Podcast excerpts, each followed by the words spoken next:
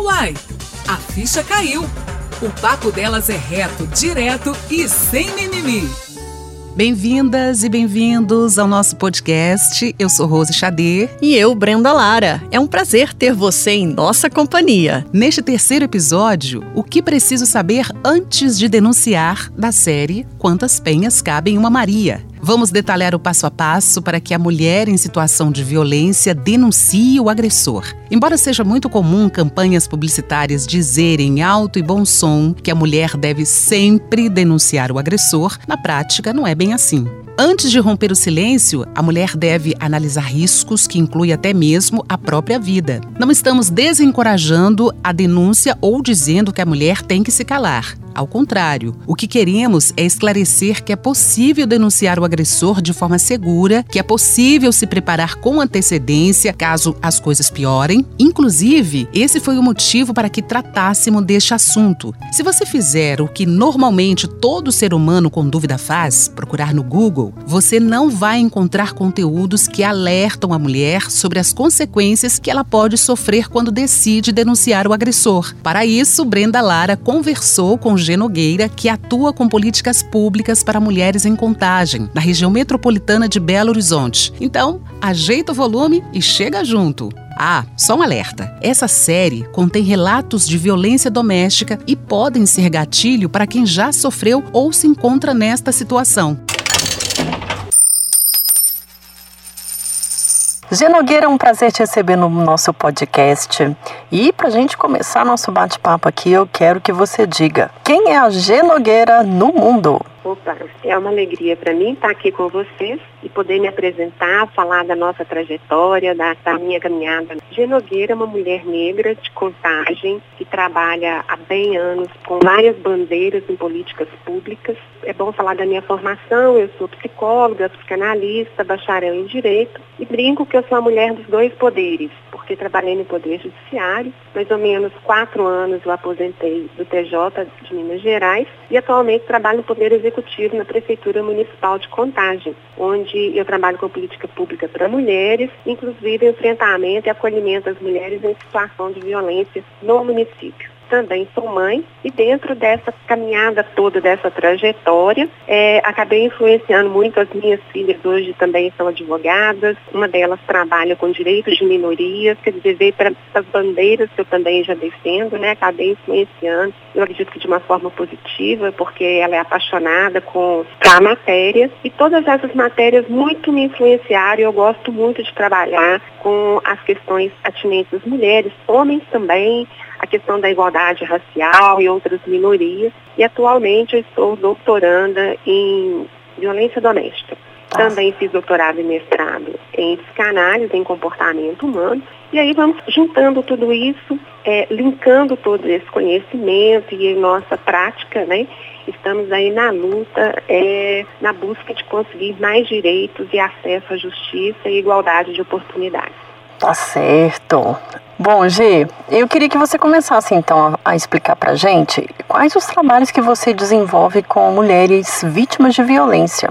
Olha, é, na verdade, a forma, inclusive, é mais interessante dizer é mulheres em situação de violência. Por Hum, quê? Ela é vítima até o momento que ela entende que ela pode virar a página e sair do, do ciclo de violência. Aí ela deixa de ser vítima.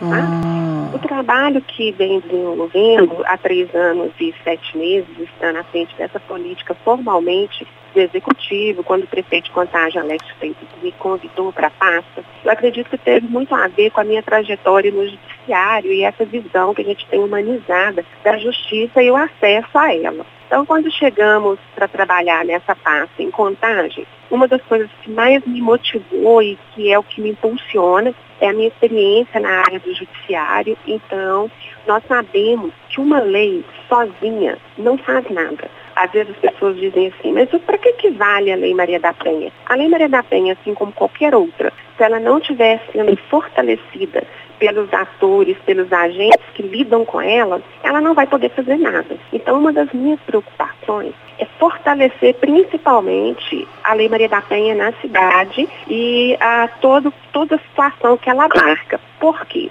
Quando nós chegamos no trabalho, é, muito me entristeceu saber que Contagem naquela época, três anos um pouco mais atrás, figurava no segundo lugar do Estado em feminicídios.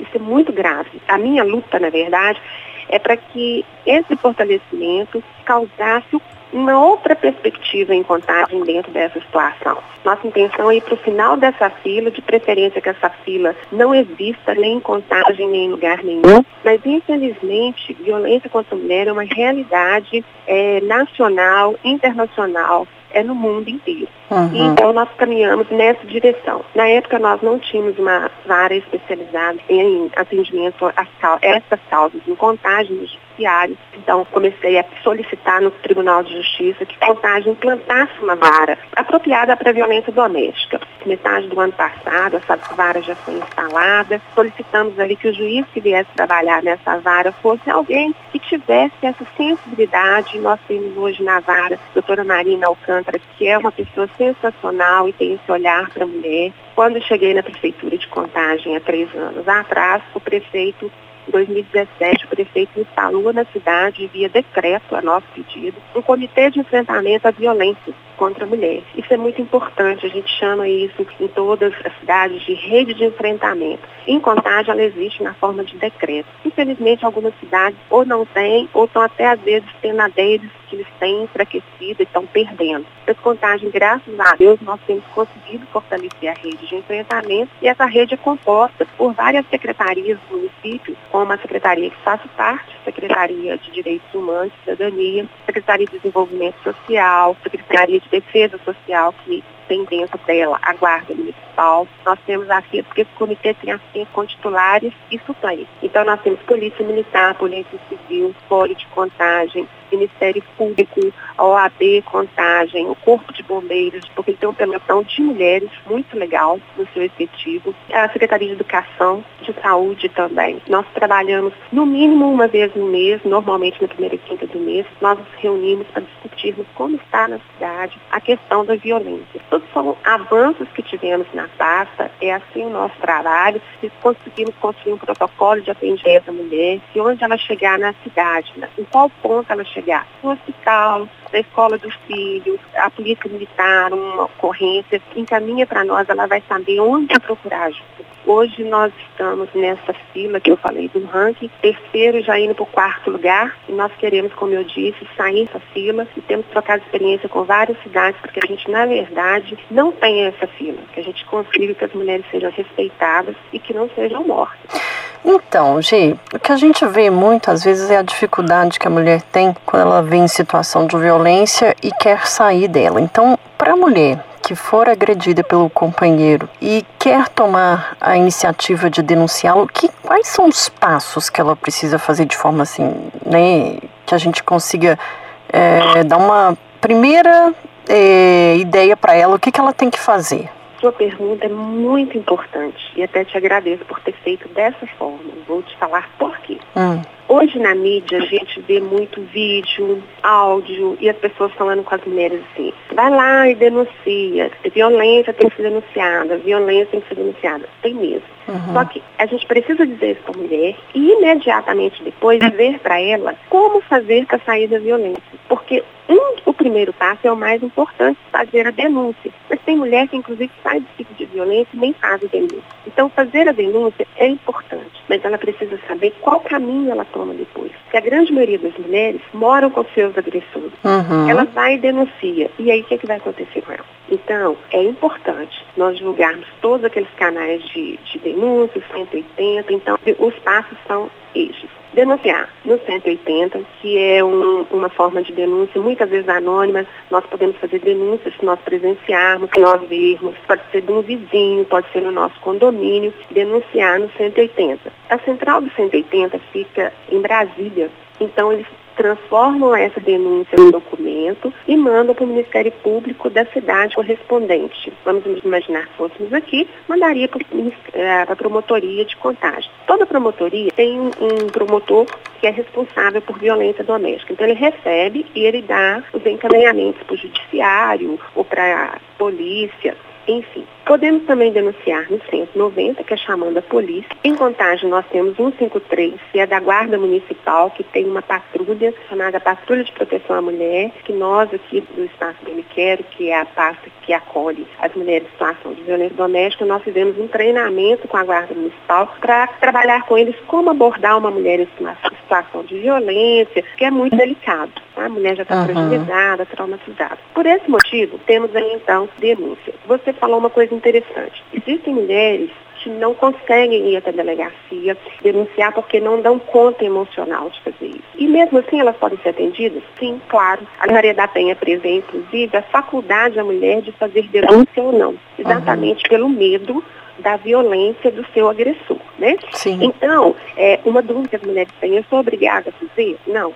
Você não é obrigada a fazer o boletim. Então, a mulher percebendo que ela está sofrendo violência doméstica, aqui no nosso caso, ela vai procurar nossa rede, que é o Oceano em Niquero, que fica aqui na cidade, no centro de contagem. Nós temos trabalhado por agendamento, porque com essa questão agora da pandemia, é, inclusive adaptando as questões que têm sido solicitadas pela OMS, pela Secretaria de Saúde, para evitar aglomeração, nós temos trabalhado com agendamento e com espaçamento entre uma mulher e outra, para poder higienizar o ambiente para a segurança dela e para a nossa também. Uhum. Muitas vezes a mulher chega, ela não tem noção do que, ela está vivendo. Às vezes ela acha que é só uma briga. Ela, na verdade, acontece uma coisa na violência doméstica que nós chamamos de naturalização da violência e banalização também. Uhum. Tem aquilo como natural. Boa parte das pessoas que já sofreram ou passaram por essa situação vem de família onde ela assistiu violência.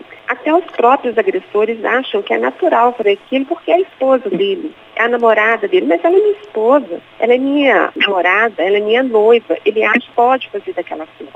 Como a violência doméstica não é apenas violência física, existe a violência psicológica, a patrimonial, a violência física. Nesse momento de pandemia, nós temos tido alguns tipos de violência da situação de pandemia. Então, muitas vezes a mulher não, não entende aquilo como violência. É, por exemplo, não é incomum ela dizer, olha, mas ele é uma pessoa boa, ele só faz isso comigo quando ele bebe. E aí perguntamos, com que frequência ele bebe? Todos os dias. Ah. Às vezes ela pensa que ele só rasgou a roupa dela, ou pegou a tesoura, cortou várias roupas que ele não gostava dela, ou que ele jogou fora um perfume, quebrou um batom que isso não é violência, que ele só estava nervoso. A primeira coisa que a gente faz é ouvir essa mulher, ouvir as demandas dela, o que é que está acontecendo e trabalhando com ela a compreensão de que é violência. Uhum. Como que ela pode fazer para quebrar esse ciclo de violência? Como que ela pode fazer a saída dessa violência? E esse caminho, às vezes a gente atende essa mulher mais de uma vez até ela conseguir concatenar todas essas ideias, porque ela achava que não era tão violento assim. É muito comum a pessoa estar tá contando pra gente assim, olha, mas ele nunca me bateu mas já fez outras formas de violência com ela. Agora, no momento de pandemia, nós temos escutado relatos de mulheres que o agressor não deixa ela sair de máscara quando ela sai, não deixa ela utilizar álcool gel, por exemplo. É como se ele estivesse expondo essa mulher à Covid-19. Ou então prende ela em casa mais do que já já prendia em nome de evitar que ela saia para não se contaminar. E ela pode estar no que a gente chama até de um cárcere privado. Uhum. Tem várias situações que a pandemia está potencializando. A primeira coisa é mostrar para ela que é violência, que ela pode sair dela, mas que todos os passos precisam ser dados por ela. Uma grande situação da violência doméstica é que a mulher que sofre violência, a autoestima dela está em baixa. Uhum. Então ela acredita que ela não dá conta, porque ela passou tempo demais ouvindo que ela é um nada, que ninguém vai querer ficar com ela, que ninguém vai ajudá-la com seus filhos, que ninguém vai querer dar a mão para ela. Então que ela tem que ficar com esse agressor porque ele é o único que a suporta ela passa tanto tempo ouvindo isso que ela acredita nisso. Então precisa ser desconstruído essa situação. E o pior de tudo isso, né, eu ainda falo enquanto psicóloga, é que ninguém escolhe um par afetivo, um par amoroso, para lá na frente entender que escolheu errado ou que tem que deixá-lo. Né? Sim. Então existe muito essa ideia do amor romântico. Nós mulheres somos educadas para cuidar. Então quando começa a dar errado, a violência se instala, a mulher ainda acha que ela pode dar conta e que ela pode conseguir mudar o seu agressor. Então ela vai tentando mudar formas e compensar e consertar situações na intenção de fazer esse relacionamento ser duradouro, até ela perceber que ela já sofreu tanto que ela não dá conta mais. Então é um longo caminho, cada mulher é uma, é uma forma de abordar, ela chega muito machucada, então a equipe tem que ser, ser especializada e ter essa sensibilidade de saber que nós estamos com uma pessoa na nossa frente completamente fragilizada e já ouviu coisas negativas demais na vida. Então, normalmente, nós trabalhamos com essa, essa pauta quase que 100% somos mulheres, embora nós temos homens que trabalham também com violência doméstica. Exemplo disso, nós temos em Contagem, uma delegacia especializada, o assistente social que trabalha lá, o Felipe, e ele acabou de fazer mestrado em violência doméstica. Uhum. Mas é raro. A gente mais encontra mulheres e até para que elas se identifiquem também, né? Exato. Mas não, não obrigatoriamente. Então, estamos fazendo esse trabalho de acolhimento, tentando fazer com todo esse amor, com toda essa humanização, para que ela consiga compreender e ela consiga dar um passo à frente. Mas nós sabemos que não é fácil. E a Lei Maria da Penha, inclusive, garante a ela escolher se vai ficar nessa situação ou se vai sair. Porque ela que sabe a dor e a delícia do que ela está vivendo. Então, ela tem que dar conta dessa situação. Uhum. É muito delicada a pauta. Mas, hoje, aí eu te faço uma pergunta, porque que, que acontece? A gente tem essa questão, obviamente, que a gente precisa respeitar a mulher, né? Porque é o que você acabou de dizer, é ela que sabe da realidade dela. Mas até que ponto, por exemplo, amigas desta mulher, ou até mesmo familiares, eles podem respeitar essa decisão da mulher de, de não denunciar, mas em contrapartida ela pode chegar a ser morta pelo companheiro. Então, até, até onde vai essa tolerância? Na verdade, a família, os amigos ficam numa situação muito delicada e, como Sim. eu disse, eles podem denunciar, inclusive uhum. no 180. A questão é que se a mulher é, insiste em ficar dentro da situação, quando ela for acionada juridicamente, ou um policial for até a casa dela, ela pode negar o que está acontecendo. Sim, o que é comum acontecer, inclusive, né? Sim, infelizmente sim. Exatamente porque é difícil romper a violência. Principalmente quando ela tem uma ideia romântica ainda com essa pessoa. Hum. Ela ainda acha que ela tem novas oportunidades para dar, que ela não deu todas as oportunidades. Um dos desafios que nós vivemos no espaço Bem Quero, que é o Centro de Acolhimento aqui de Contagem, aí eu falo enquanto gestora dessa equipe, um dos nossos desafios é trabalhar a frustração, nossa frustração, quando nós fazemos todo um trabalho em torno daquela mulher, fazemos uma longa jornada com ela e lá na frente ela vira para nós e fala, eu vou voltar para ele. E nós temos que respeitar isso. E aí a gente sente a equipe toma um baque mas faz parte do nosso dia a dia. Dessa uhum. mesma maneira acontece com a família e com os amigos. Sim. Às vezes a mulher, depois de muitos anos, é, decide sair da violência, mas ela precisa de um parente ou de um amigo para nos ajudar, porque ela precisa sair da casa que ela está vivendo esse agressor e às vezes ela precisa que alguém a acolha até ela ter para onde vai. Uhum. Então, às vezes a gente faz contato com essas amigas, com essa família, eles falam assim, olha, mas nós ajudamos ela várias vezes, ela volta para ele. Uhum. Né? Mas nós estamos precisando dar outra chance para ela, porque pode ser que dessa vez seja uma saída é, duradoura, porque ela está tomando essa decisão depois de vários trabalhos que fizemos, de conscientização, e muitas vezes realmente é. Nós temos casos em contagem de, de grande superação de violência, hum. hoje essas mulheres voltam, falam para que estão quebrando o ciclo agora, falam, olha, foi difícil, mas não é impossível, porque não é fácil que ela vai sair, ele vai tentar ir atrás dela muitas vezes, ou se ele não for atrás dela, ela depender financeiramente dele, ele vai tentar fechar todas as portas para ela ficar sem um centavo. Uhum. Se tiver briga judicial, ele tenta tirar todos os bens. Então, assim, é uma longa caminhada, porque é uma caminhada muito com muita dor. Né? E tem filhos, tem toda uma situação em torno, tem animais, até objetos pessoais. Nós já tivemos caso do agressor matar o animal para a mulher ver. Oh.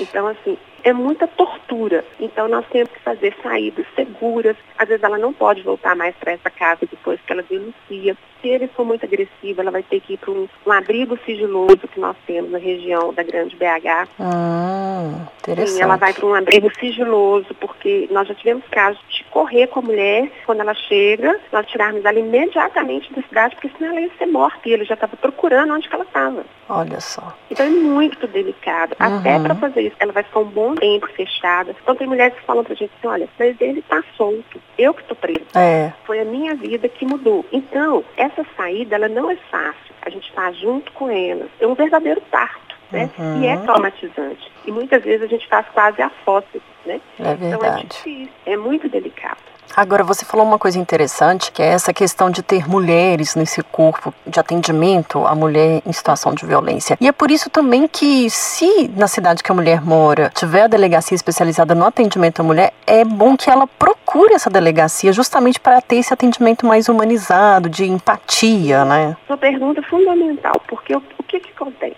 nós vamos ver muitos relatos de mulheres que falam assim, olha, mas eu fui em tal lugar denunciar, eu fui maltratada. Uhum. As pessoas ficavam me perguntando o que, que eu fiz para ele me bater, o que, que eu estava vestindo na hora ele ficou bravo comigo, é, se eu cuido da casa, se eu deixo o jantar pronto, porque são essas falas que os agressores têm para falar por que, que que agrediu a mulher. Ah, porque eu não achei a comida pronta, porque os meninos não estavam de banho tomado, porque ela me irrita, por, hum. sabe? Umas coisas assim. Isso acontecia bem mais no início, quando não tínhamos delegacias especializadas e serviços especializados. Estava na forma embrionária, o acolhimento à mulher. Ainda acontece muito. Há pouco tempo eu ouvi um relato desse, da mulher falar para mim, olha, eu fui maltratada onde eu fui.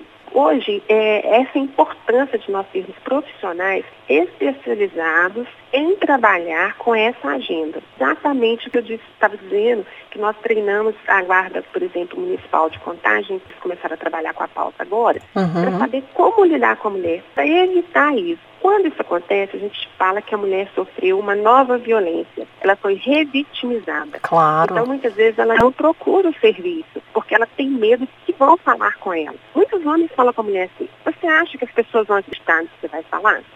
Inclusive, é muito comum essa fala, classe média alta, classe alta porque às vezes a mulher traz um sobrenome importante, Sim. como a Condessa Luísa Brunet, ela denunciou uma violência, e o homem fala assim, você acha que eles vão acreditar em você? Olha, quem sou eu?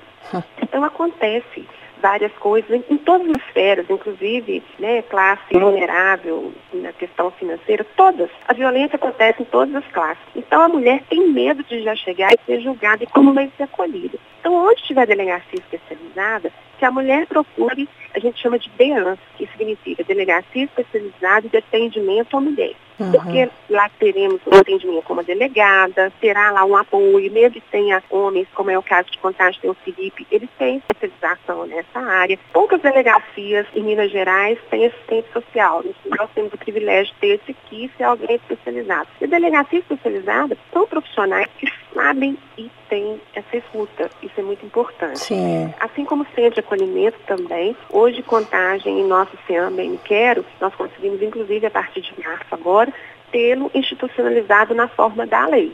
Hoje uhum. é lei na cidade. E tem um tópico nessa lei que fala que a equipe tem que ser especializada em atendimento à mulher em situação de violência doméstica. Exatamente por causa das nuances, né? Sim. Ela não ser obrigada a fazer o que ela não quer, ela ser ouvida, passo a passo. Isso é muito importante. Minas Gerais tem 850 e poucos municípios. 80 e poucos têm delegacias especializadas. Uhum. E boa parte não tem um centro de acolhimento. Mas que nós, todas mulheres, busquemos isso, que a nossa cidade tenha uma rede de enfrentamento, tenha serviços especializados. Nós sabemos o quanto violência doméstica é uma realidade. Então nós precisamos, inclusive, alertar todas as mulheres para que busquem na sua cidade ter um centro especializado de atendimento à mulher. Uma outra coisa importante, está vindo aí agora, as eleições. Uhum. Que nós mulheres, que nós fiquemos atentas, que as pessoas que nós vamos depositar o voto, que vai nos representar, se entende dessa pauta, porque essa pauta é importante. Já vi reuniões políticas onde homens fecham a porta, só tem homem dentro da sala, eles vão discutir questões de mulheres. Como assim? É, Quem não faz sentido. coisas de mulheres somos nós. Uhum. Né? Ô, Gê, você falou uma coisa aí sobre os números, né? É que você falou, 853 municípios mineiros e 80 cidades da delegacia, é, né? E a gente já tem a realidade aí nua e crua. Mas uma mulher, por exemplo, que mora numa cidade próxima à Contagem, que não tem esse, essa delegacia especializada, ela pode procurar em Contagem ou tem que ser no município que ela mora? Tem que ser no município que ela mora, é, hum. é, onde o fato aconteceu. Uhum. Vamos supor que ela é de Contagem, mas ela está em Ibirité, o fato aconteceu lá, tem que procurar lá. Hum, é. Ainda tem isso ainda? Tem, é porque o crime ele é investigado e ele, ele é julgado onde ele aconteceu. Hum. E no caso é, de não ter a delegacia especializada de atendimento à mulher, qual que seria uma outra alternativa para a mulher não ser desencorajada, né? Não chegar numa delegacia qualquer e eles fazerem tudo que você já exemplificou para gente aí? O ideal é ela ir numa delegacia da cidade dela, uhum. né? Se ela não se sentir segura de ir na delegacia, fazer um boletim de ocorrência através do 190, que também vai ser investigado, vai ser encaminhado ao judiciário. Uhum. E espero que a cidade que ela esteja tenha um centro de acolhimento no município. Se não tiver, aí é o que eu estou falando, nós precisamos nos fortalecer para que nós tenhamos é, equipamentos que possam nos acolher e possam cuidar da mulher. Porque que, os homens costumam dizer, ah, mas então é, deveria ter uma lei para a gente também. Eu falei, mas a maioria das leis sempre foram para vocês. É. Né? Agora que nós estamos tendo condição de ter uma lei que venha trabalhar as questões que são típicas da violência contra a mulher. Né? Uhum. Então, isso tudo é muito novo. A Lei Maria da Penha, o que, que acontece? Em termos de lei, ela é nova, mas nós precisamos fortalecer, né? É o que eu disse a vocês. Por isso, minha preocupação quando eu vim para a pauta, fortalecer a lei, para que a gente tenha um trabalho de rede para proteger as mulheres. E de mãos dadas com outras cidades que são próximas nossas, que também tem, que a gente já convive. Onde não tem, nos convida, nós vamos lá falar como implantamos a rede em Contagem. Hum. Hoje, Contagem tem sido referência para a grande BH. Eu sempre encorajo as mulheres assim, olha, cobre dos seus gestores, cobre da sua prefeitura, cobre do seu vereador, que na sua cidade tenha esse olhar para a violência doméstica. O machismo ele é estrutural no nosso país, ele existe em todas as cidades, no mundo inteiro, na verdade. Sim. Nós não lutamos, nós não queremos tirar o lugar dos homens, nós queremos igualdade de oportunidades,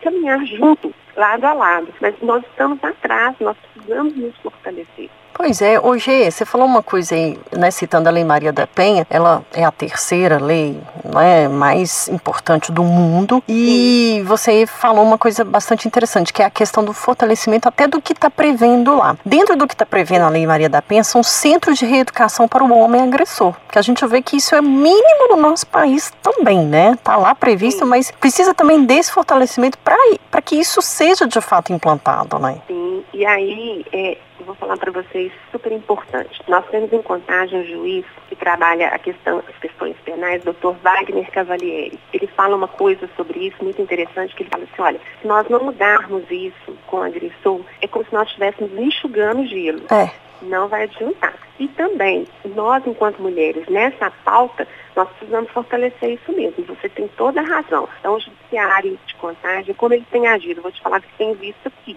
Tem um programa do governo quem gere é a Secretaria de Segurança Pública Estadual.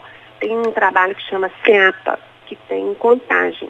Então, o SEAPA tem trabalhado os casos com os agressores que o judiciário encaminha. Então, o juiz hum. dá a sentença, encaminha para números mínimos, que eu não sei quantas sessões são. Eles participam de encontro, de palestras, são ouvidos, trabalham com eles a ressignificação do que seja violência. Uhum. Inclusive, o SEAPA, eu falei da rede de enfrentamento a violência em contagem, SEAPA faz parte da nossa rede de enfrentamento e há poucos dias, numa reunião, a gestora nos trouxe um relato interessante falando que muitos homens, depois de alguns trabalhos que fazem, falam assim, olha, eu não sabia que isso que eu fazia com ela era violência. Uhum. Eu achava que era normal, porque eu vi meu pai fazer isso, meu irmão fazer isso, e aí, para mim, era natural fazer isso. Então aí é trabalhado uma ressignificação. Se não for feito isso, o que acontece? Vamos imaginar que eu atendi uma mulher no Seamba e Quero, que rompeu a violência com um homem, né? Ela saiu, já está vivendo a vida dela. Se não foi feito esse trabalho com ele, a chance que ele tem de é, repetir com a pessoa que ele venha ter novo relacionamento, a chance é muito grande. Uhum. Né? Freud fala que a gente repete, como se fosse um carimbo. Se você bate num papel, sai uma marca, se você bater em outro, vai sair a mesma marca. Uhum. Então precisa ressignificar isso com eles também, até para evitar novas violências. Não só com essa mulher, que ela pode pensar a vida dele, mas a, a próxima que vier, filhos, outras pessoas. Então é super importante. Na verdade, é um trabalho de formiguinha. Nós precisamos fazer um, um trabalho cultural, começar desde agora, já ensinar os meninos a respeitar as meninas e o contrário também. Né? Uhum. Existem mulheres que são violentas com outras mulheres e com homens. E a gente trabalhar uma cultura de pacificação, sem essa disputa que um precisa engolir o outro e às vezes até tornar o outro um objeto. Sim. Então, isso tudo faz parte dessa construção de fortalecimento. É, e é o que a gente está falando, porque para a mulher que foi agredida por esse companheiro, ele sempre vai ser um agressor. Por mais que ele vá fazer um curso, por mais que ele vá reconhecer que foi violento e não sabia disso, é daí para frente que ele pode ser uma pessoa nova, para uma nova companheira, mas para aquela mulher agredida, aquela marca não sai mais, né, Gê? É um trauma, né?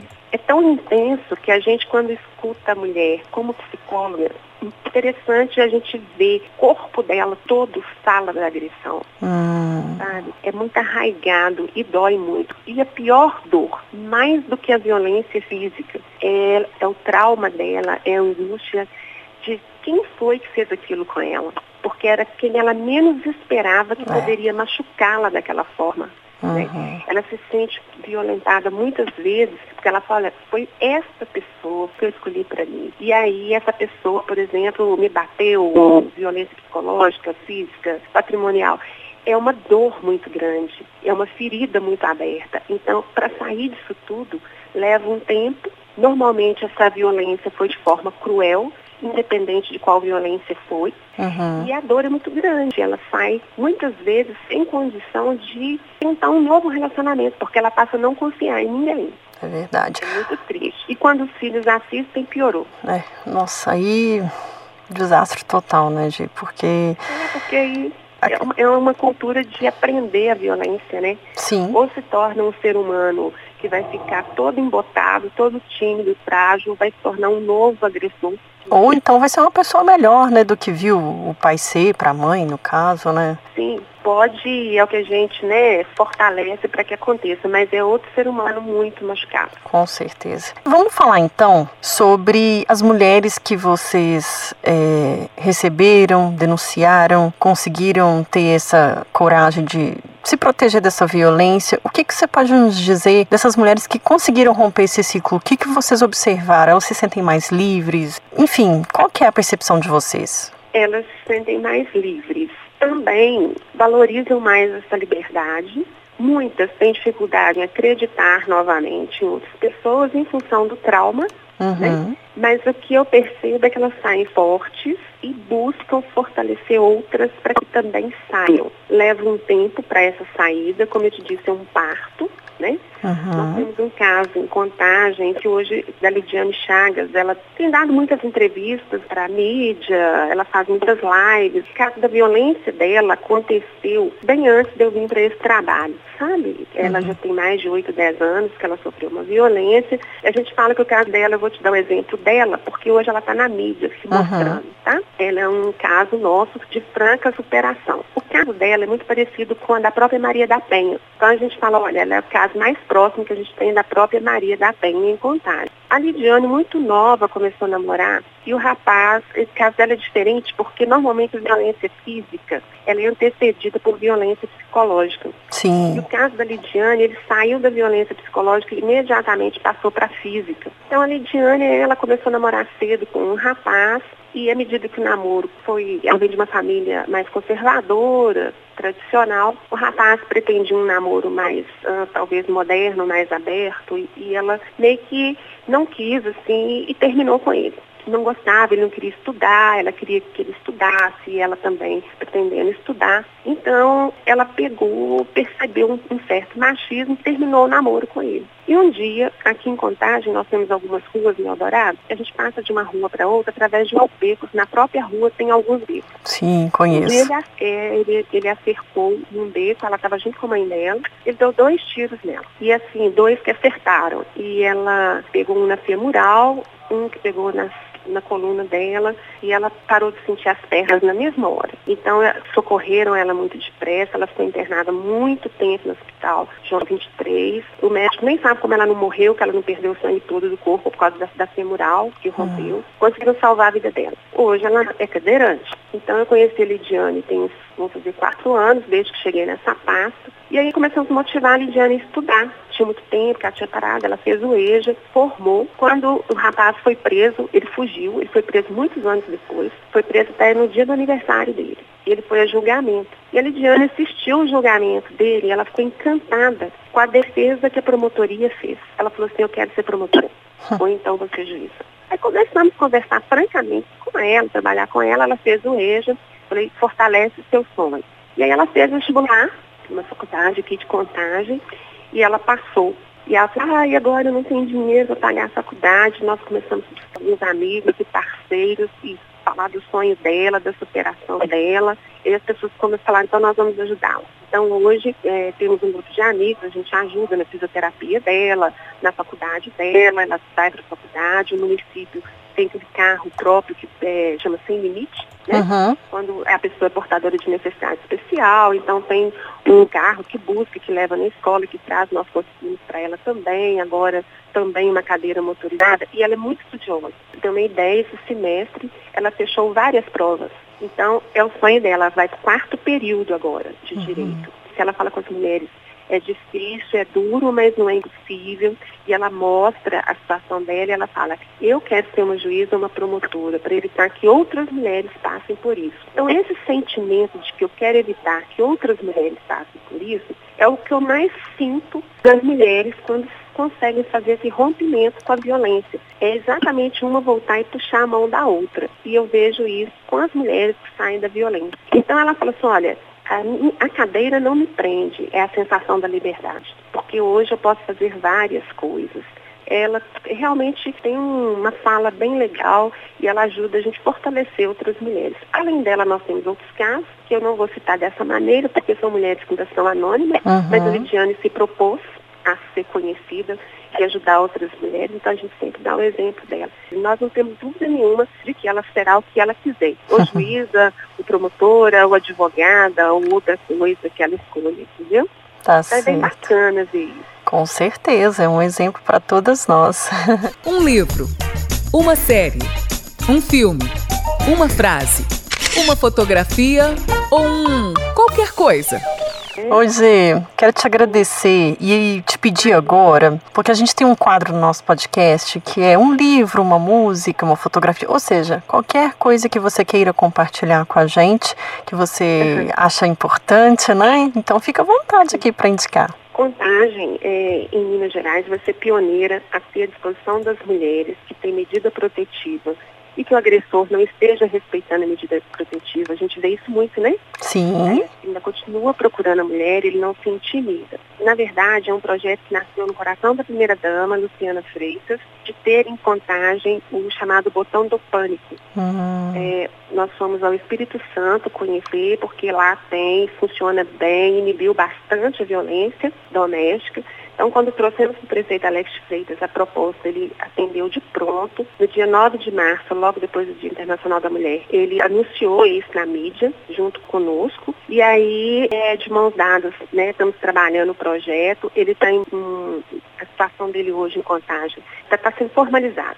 Então tem que fazer licitação da empresa que vai fornecer, essas coisas, né? Que são uhum. da legalidade. O judiciário, fizemos um, no final do ano passado, um acordo, é, uma parceria com o Tribunal de Justiça, aceitando o botão do pânico, porque a prefeitura vai adquirir, mas quem vai definir qual mulher vai ter ou não é o juiz da vara especializado. O Tribunal de Justiça teria que aceitar, saber a viabilidade, a segurança do botão. Então, é um trabalho aqui na mídia, nós vamos dizer assim, que as mulheres de contagem vão ter acesso ao botão do pânico. E é importante dizer dessa maneira para ficar no imaginário da cidade que toda mulher tem um botão. Uhum. Porque qual agressor vai pagar para ver se ela tem ou não tem? Exato.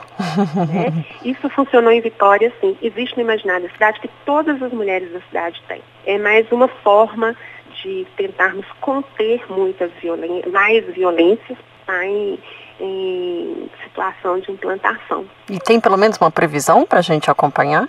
Você tem previsão? É. Nós pretendemos que seja no máximo em uns dois meses, que hum. agora é só a questão da legalidade, né? Uhum. Tem que fazer a licitação, já está sendo providenciado pela. Nós já mandamos tudo para a Procuradoria do município, já tem os orçamentos, o contrato já está sendo é, montado, porque tem que disponibilizar. Não é um custo pequeno, mas uhum. já, o, o, prefeito já aprovou. E agora a implantação mesmo, até o fluxo de como vai funcionar. Lá no Espírito Santo, quando a mulher aciona o botão, é, o botão já aciona dentro da guarda municipal. Eles já ah. sabem quem é, porque tem todo um mecanismo, eles já sabem qual mulher que é. Então, para você ter uma ideia, já aparece no celular só para isso. Já vai aparecer no celular a foto da mulher e do agressor. Olha só, interessantíssimo. Muito interessante a tecnologia. Uhum. Para a gente finalizar, Gê, eu quero que você deixe uma mensagem para as mulheres que se encontram em situação de violência. O que, que você teria para compartilhar com elas também, já que você está aí lidando com isso todos os dias?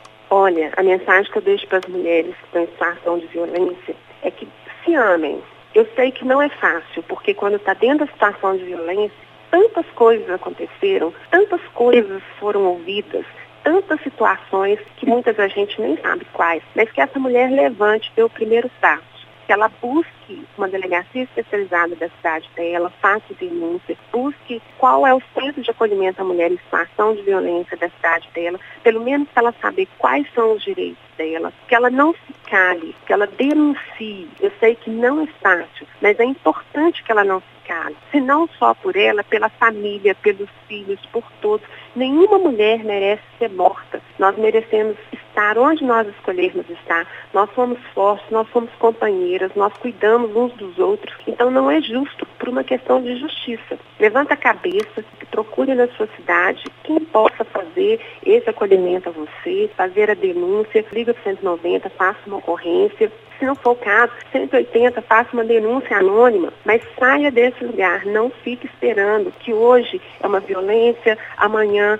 são palavras, depois pode chegar a ser a morte. Então nós não merecemos isso. Nenhuma mulher merece ser morta. E as demais mulheres, eu deixo a seguinte mensagem: deem a mão umas para as outras. Nós precisamos nos fortalecer, nós precisamos nos unir, inclusive buscar para as nossas cidades políticas de acolhimento à mulher, não só a violência, outras políticas de acolhimento na área de educação, na área de saúde, na área psicológica. Nós precisamos fortalecer as redes que trazem questões para as mulheres, que discutem assuntos de mulheres, discuta é, os nossos direitos, o acesso à justiça, o acesso à saúde, o acesso à educação, o acesso à Bolsa Família, o acesso a outras questões que todas as mulheres precisam. Nós precisamos discutir. E quem tem discutido são mulheres, não são os homens. Eles já discutiram muito questões que não são deles, são nossas. Nada contra eles. Nós não queremos eliminar os homens, nós queremos caminhar com os homens e buscar igualdade de oportunidades. Nós estamos aqui à disposição,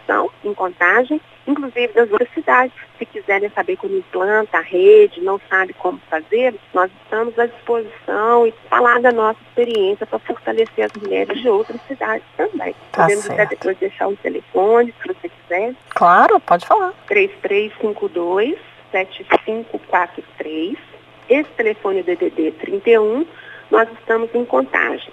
Tanto pode, podem fazer contato conosco nesse telefone para falarmos sobre a experiência, falarmos como que é o nosso trabalho, como mulheres que estão em situação de violência doméstica em contagem podem acessar esse telefone para poder agendar, ir até nós, para nós darmos uma orientação. Mesmo que ela não queira fazer a denúncia, mas para ela pelo menos saber os direitos dela. Tá certo. Gê, mais uma vez, muito obrigada, viu, pela sua atenção. E nós vamos aí acompanhar todos esses trâmites aí, porque de fato nos interessa bastante até para fortalecer essa rede, né? Sim. Eu que agradeço a oportunidade. Toda vez que vocês precisarem, eu estou aqui à disposição com muita alegria para vir falar para vocês. Ótimo, muito obrigada, viu? Um grande abraço. Outro. Diga aí, Rose, o que você tem para compartilhar com a gente? Brenda, a minha indicação hoje é o livro da Mulher que Ora, de Stormy O'Martian. Ela é uma autora americana de vários livros, sempre dedicados à oração. Minha sugestão hoje é sobre a importância da mulher se fortalecer na oração para ela mesma. Esses cuidados que normalmente ela tem com os filhos, com o marido, é, ainda que ele não seja um exemplo de, de esposo, de pai, lá está ela muitas vezes orando, né? Baixinho, em silêncio, em pensamento, naquele momento de aflição, às vezes é só ela e Deus, não tem como compartilhar com os amigos, vizinhos, amigos, por uma série de questões, né? Então tá tá ali só ela. E eu, como cristã, entendo a força que a oração tem. Ela nos sustenta, nos encoraja. Muitas das vezes a gente só tem como contar mesmo o coração, abrir, rasgar o coração para Deus. E outra coisa interessante no livro é que ele é pautado em referências bíblicas, ou seja, a autora apresenta sugestões de orações para cada tema abordado no livro, baseado em situação que você, mulher, está vivendo. Lá você vai conferir passagens com versículos para sustentar a sua oração. Então, eu deixo aqui uma sugestão para leitura. Toda mulher que deseja renovar as suas forças ou sentir revigorada vai encontrar no livro um grande aliado. Lembrando que, em caso de violência contra a mulher, oração só não basta. Oração quer dizer orar mais ação. Você tem que ter uma atitude também. Então, em caso de sofrer violência doméstica, procure uma ajuda especializada, viu? Eu acho que a partir dessa leitura, desse livro, vai te ajudar a fortalecer como mulher. Principalmente você que está fragilizada, já está cansada, sem força, sem esperança, sem fé. Esse livro ele vai te ajudar. Então fica aí a minha indicação, O Poder da Mulher que Ora, de Stormy O'Martian. Então, a minha dica tem a ver com as pesquisas que eu tenho feito, bastante pesquisas sobre o tema violência doméstica contra a mulher. E eu cheguei na hashtag isoladas sim sozinhas não. Porque há essa mentira que o homem agressor tenta plantar, principalmente neste momento que vivemos de pandemia do coronavírus, de que a mulher terá mais dificuldade de denunciar a violência doméstica, o que é uma mentira deslavada. A rede de atendimento à mulher continua funcionando normalmente como o Ligue 180 para denúncias, as delegacias especializadas em atendimento à mulher, enfim. Essa hashtag, ela surgiu a partir de uma iniciativa da Natura e as marcas que fazem parte desta família, né, como a Avon e The Body Shop. Ela une organizações nacionais e internacionais que prestam serviços de linha de frente às sobreviventes de violência doméstica para ajudar mulheres em risco. É, passeando pela hashtag, acabei tendo outros pontos de vista, abrindo mesmo a cabeça para situações que eu não imaginava, né, que não faz parte aí da nossa realidade do nosso dia a dia, mas que prepara, inclusive, a mulher para deixar a casa onde mora para se proteger do agressor que está ali com ela diretamente, já que dentro de casa ela está protegida do coronavírus mas ameaçada pelo companheiro, né? A gente precisa lembrar disso. Essa hashtag, ao jogar ali na seção tag do Instagram, você encontra um monte de informações úteis que tira dúvidas das mulheres, dão dicas preciosas. E assim uma imagem que me chamou bastante atenção, que é inclusive uma publicação do Instituto Avon, né, que tem uma área do instituto que dedica ao combate à violência contra a mulher, me chamou atenção porque assim me entristeceu mais uma vez com relação ao tema da violência doméstica. Essa publicação fala sobre o que a mulher deve fazer ao notar que as coisas estão piorando em casa, a tensão, as brigas, né, quando começam a aumentar, e dizia que a mulher tinha que pensar em um plano só por precaução, né? Ainda frisava isso, só por precaução. E aí falava para a mulher ficar com o telefone perto dela, né? Caso ela precise fazer uma ligação de emergência, isso numa situação em que o cara venha partir para agressão, né? E aí ela pode ligar para o 180, fazer a denúncia ou até mesmo chamar a polícia militar. E também uma outra parte diz que ela precisa deixar uma mala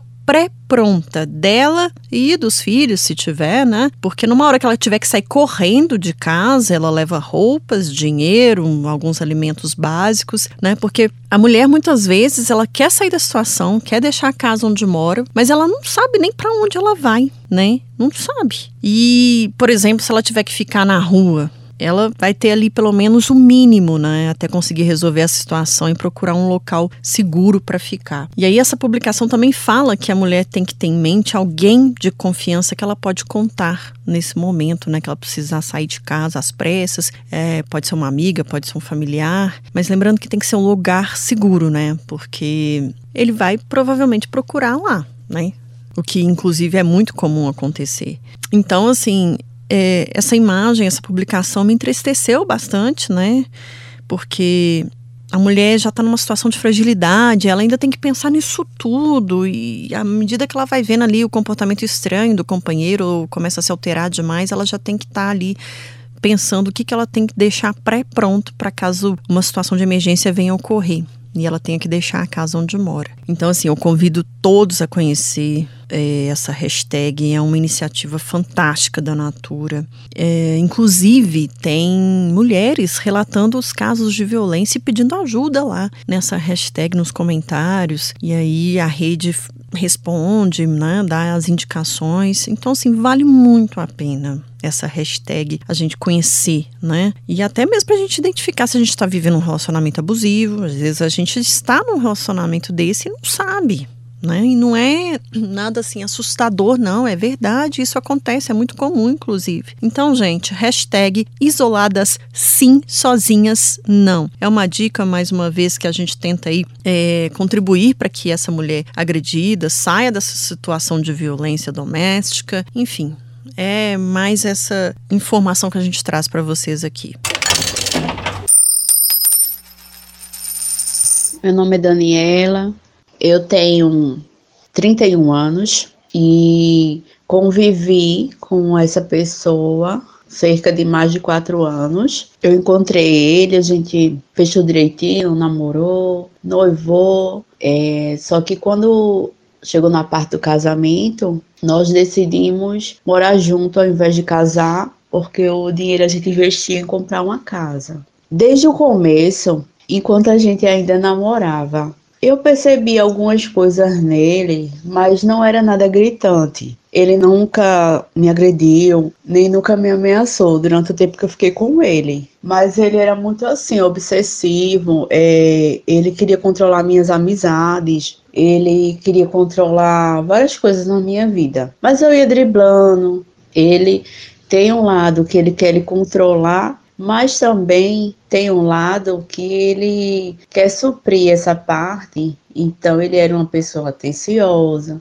cuidava de, de mim, se mostrava ser uma pessoa muito amorosa, que queria um relacionamento sério, que queria viver uma vida. Então, de certa forma, você vai caindo, né, no conto de fadas. Mas à medida do tempo que a gente foi é, morando junto, as atitudes dele faziam com que eu me afastasse muito do mundo. Então eu passei a viver só para trabalhar e ficar em casa.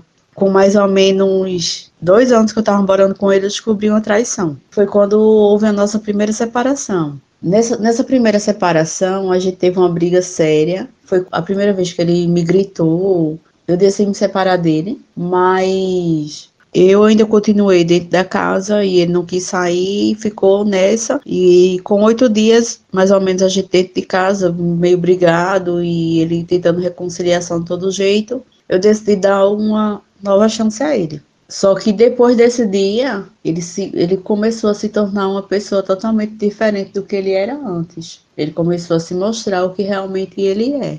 Não me tratava mais bem, ele saía, passava dois dias fora, não me dava satisfação. E sempre quando eu tentava separar dele, ele ficava fazendo de tudo para mim não sair de casa, me ligando, me mandando mensagem, cobrando ciúme. Foi passando o tempo, eu tinha me distanciado das minhas amigas, de todo mundo, quer dizer que o meu foco era só ele. Tinha deixado até um pouco de lado, de certa forma, minha filha que eu tenho uma filha que não é dele. Então, eu fui empurrando com a barriga. E quando foi em março desse ano, eu decidi realmente me separar dele. Ele, a princípio, aceitou. Aliás, eu imaginava que ele tinha aceitado né, a situação, mas não foi bem assim. Foi passando o tempo e eu fui explicando para ele que a gente já tinha separado, que ele tinha que viver a vida dele. Mesmo assim, ele aceitava. Aí quando era no outro dia, ele pedia pra gente conversar, pra gente voltar, dizendo que ia mudar. E eu, enfim, eu já não queria mais ficar com ele mais, porque eu sabia que ele não ia mudar. Aí mais ou menos no começo do mês de maio, foi quando eu dei a, o, a, o definitivo, que eu falei para ele que ele não viesse estar mais na minha casa, que ele procurasse o destino dele, a vida dele. E ele tinha deixado um cachorro, um pastor alemão na minha casa, que era dele. Ele só me pediu uma coisa, para vir na minha casa uma vez por semana, para cuidar do cachorro. Aí eu disse: pronto, olha, por enquanto o cachorro fica, mas procure um lugar para levar o seu cachorro, já que você quer ficar com ele, para você não ficar vindo na minha casa. Então, no dia 19 de maio, é, no domingo, ele veio na minha casa pela manhã, com a desculpa de cuidar do cachorro, e na hora de sair, sem que eu percebesse, ele levou a chave do meu portão. Quando foi à noite, eu estava em casa sozinha, e quando foi às 9h35 da noite, ele chegou na minha casa. Eu vi ele abrindo o portão e não me incomodei. Ele entrou em casa, é, sentou no sofá, ficou conversando. Comecei a ficar um pouco assim, desconfiada, mas ele, ao meu ver, era uma pessoa que nunca iria me bater, mesmo porque ele sempre falava que é, um homem que bate mulher não merecia perdão. Ele sempre também me falava que gostava de mim e que nunca ia fazer um, algo mal para mim. Estávamos sentados no sofá. Ele começou a ficar estranho. É, passou um bom tempo sem falar comigo, sentado só olhando a televisão. E eu estava mexendo no meu celular, assistindo vídeo, assistindo algumas coisas. E aí ele perguntou com quem é que eu estava falando no telefone. E eu disse, com ninguém. Aí ele disse, me dê seu telefone para eu olhar. Se não, por quê? A gente não tem mais nada, não tem porquê eu estar mais lhe mostrando minhas coisas. Aí ele calou.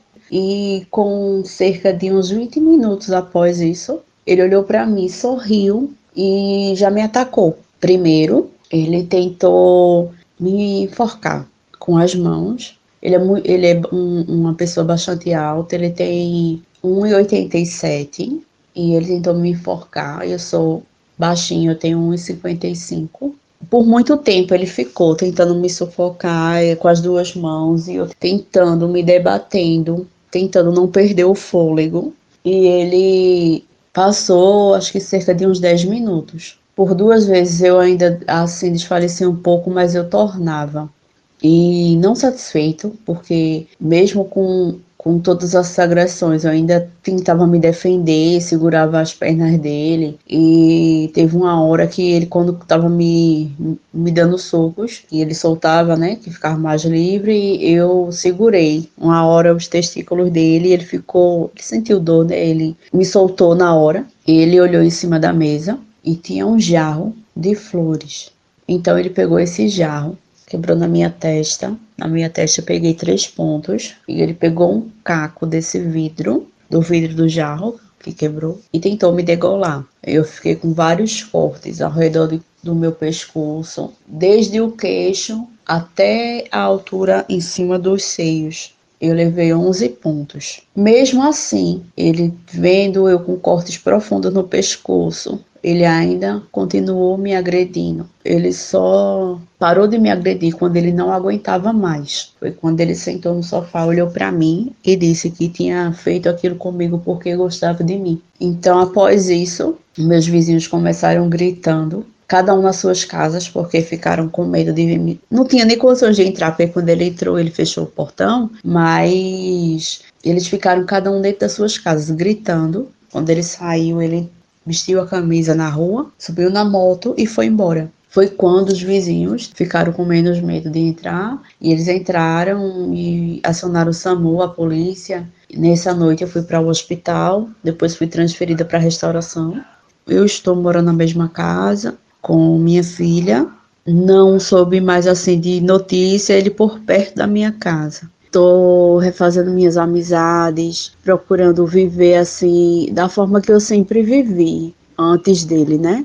E agora é uma nova vida. Tenho bastante cautela, assim, para sair de casa. Como ele está foragido, então eu não tenho muita liberdade de, de viver, assim, muito a minha vida. O que eu tenho para falar para quem, assim, passa por um, um tipo de relacionamento abusivo, porque tem mulheres que acham que um relacionamento abusivo, né, é só o que tem agressão, mas eles se mostram serem pessoas abusivas há muito tempo, mas talvez a mulher, por ser apaixonada, não consegue ver bem o que é um relacionamento de abuso. Então, tudo que uma pessoa faça que você não goste, desrespeito, que lhe lhe prive de suas amizades, de sua família, de trabalhar, de usar o que você gosta, de conviver com pessoas que você gosta, isso é um relacionamento abusivo. Então, o que eu falo é para encontrarem forças para conseguirem sair. E quando você conseguir sair, que não é fácil, que você tome a decisão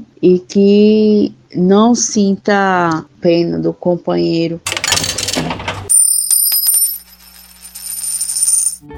Quantas penhas cabem em uma Maria? É uma produção Uai, a ficha caiu. No quarto episódio, não vamos falar, vamos dar voz às mulheres que sofreram violência dos companheiros e conseguiram dar a volta por cima. Elas contam detalhes das agressões, explicam como criaram coragem para denunciar e quem são elas hoje. Anote aí, nosso encontro é toda sexta-feira. Se você ainda não ouviu os outros episódios, corre na sua plataforma de streaming preferida e solta o som. Você também nos encontra no Instagram, no arroba Caiu. Segue lá pra gente bater um dedinho de prosa. Esse podcast é apresentado por Brenda Lara e Rose Xader. Produção artística, Estúdios Batidão. Contato DDD 31 99911 4440. E Voz e Comunicação DDD 31 99983 3872. Roteiro Brenda Lara.